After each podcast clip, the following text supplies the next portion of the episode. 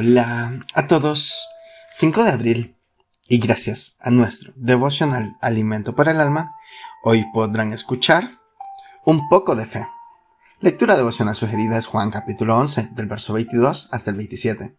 Nos dice su verso 27. Le dijo, sí, Señor, yo he creído que tú eres el Cristo, el Hijo de Dios, que has vencido al mundo. Sin proponérnoslo, a veces nos vemos envueltos en conversaciones que se constituyen en verdaderos desafíos para nosotros. No siempre estamos preparados para responder adecuadamente. Hay ocasiones en las que estando preparados nos equivocamos. Cuando de deportes, política o religión se trata, se ponen en aloto de las dogmas y la pasión.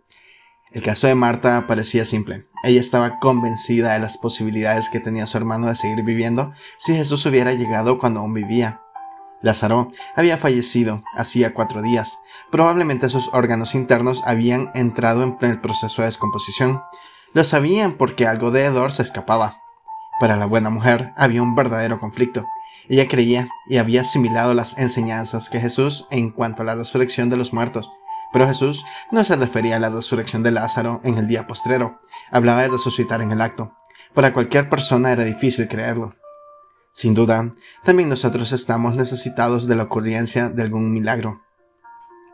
Todos nos vemos en la necesidad de esperar un milagro, particularmente si residimos en lugares en los cuales son más que urgentes de justicia, de paz, el equilibrio social y la igualdad con base en la dignidad de que la que fuimos dotados. Es ahora el momento de creer en el Señor, de tener fe y renovar por Él nuestra esperanza. Es hora de hacer lo que debamos hacer, teniendo fe y convicción de que obramos de la mejor manera posible, por nuestro bien y por el bien de los demás. Devocional escrito por Adalberto Martínez, en República Dominicana. Señor, danos un poco de fe. Muchas gracias por escuchar.